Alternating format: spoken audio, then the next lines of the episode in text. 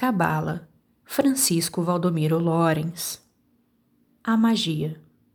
Segundo a Cabala, tudo no universo é unido por um laço mágico. O exterior é a expansão do interior. Coisas inferiores trazem o sigilo das superiores. Como o superior e o inferior influem sobre o inferior e o exterior, também a influência inversa, isto é, o ser inferior e o externo pode agir magicamente sobre o que está acima e no interior, assimilando a sua força total e seus poderes. Quando o homem procura a união espiritual com o que é divino, com o que é superior e bom, pratica a magia branca. Para esse fim, serve-se da prece e da meditação, acompanhadas de certas cerimônias que auxiliam a concentração da ideia e da vontade. Quem, porém, utiliza as forças invisíveis para fazer algum mal, exerce a magia negra, que é condenável. Porque os demônios que ajudam o mago negro na execução das suas práticas abomináveis conduzem-no à perdição. Menos condenável do que a magia negra, mas é Kishu é a magia natural, mas é Sherin que evoca e conjura os elementais, servindo-se deles para certos fins. Toda magia depende, na maior parte, da força espiritual e firmeza de vontade. Todos os homens são dotados de clarividência e de faculdades mágicas, porém em graus muito diferentes. Geralmente ficam essas forças latentes, porque não são cultivadas. Cada ato mágico pressupõe uma certa intenção forte e firme para atrair a influência dos espíritos superiores.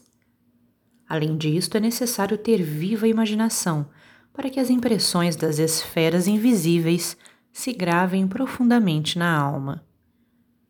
O mago há de identificar-se com o objeto da sua meditação.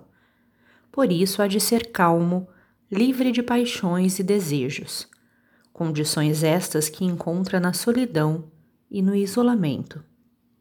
O homem que vive espiritualmente, libertando-se do domínio dos sentidos externos, pode entrar em comunicação com as esferas interiores do universo e ali ver o passado e o futuro. Conforme a cabala, cada ação deixa no éter um vestígio, uma imagem, e é por meio dessas imagens astrais que os clarividentes podem descobrir o passado. Do futuro, pode ver só aquilo que lhe mostram as correntes fluídicas que fluem do passado e do presente, para prepararem os acontecimentos vindouros. Entretanto, toda faculdade clarividente tem seus limites, que dependem da evolução espiritual do experimentador.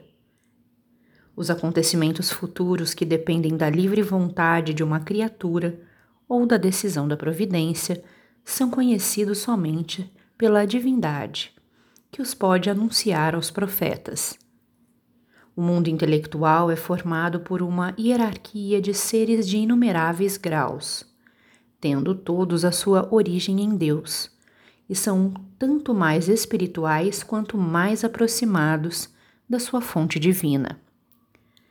A providência manifesta-se subjetivamente, penetrando toda a criação e dando vida a tudo, e objetivamente permanecendo em sua essência, fora da criação.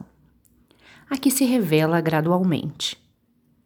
As revelações divinas passam por toda a hierarquia de seres, e as criaturas de certo grau compreendem delas só aquilo que os graus superiores lhe transmitem. As revelações que se referem a acontecimentos desagradáveis chegam aos seres espirituais destinados a executar as ordens, e estes podem avisar os homens em sonho, principalmente quando a hora da execução está próxima.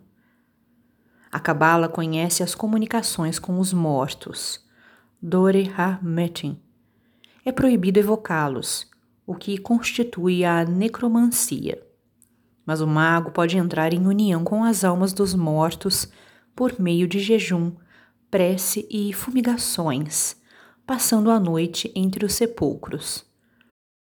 O mago pode também entrar em comunicação com os espíritos superiores da natureza, Saren, para receber deles instruções e sabedoria. Para este fim, é necessário passar por uma preparação mística, isolar-se do mundo e, com o auxílio do sagrado tetragrama, entrar em estado de inspiração mediúnica. A Cabala conhece as curas mágicas ou magnéticas, a influência dos astros e dos talismãs, os fenômenos hipnóticos, a licantropia, o lobisomem, e o sabá das bruxas. Como já dissemos, todas as práticas da magia negra são condenadas, porque o homem deve colaborar na obra da luz e do amor, ser mago branco.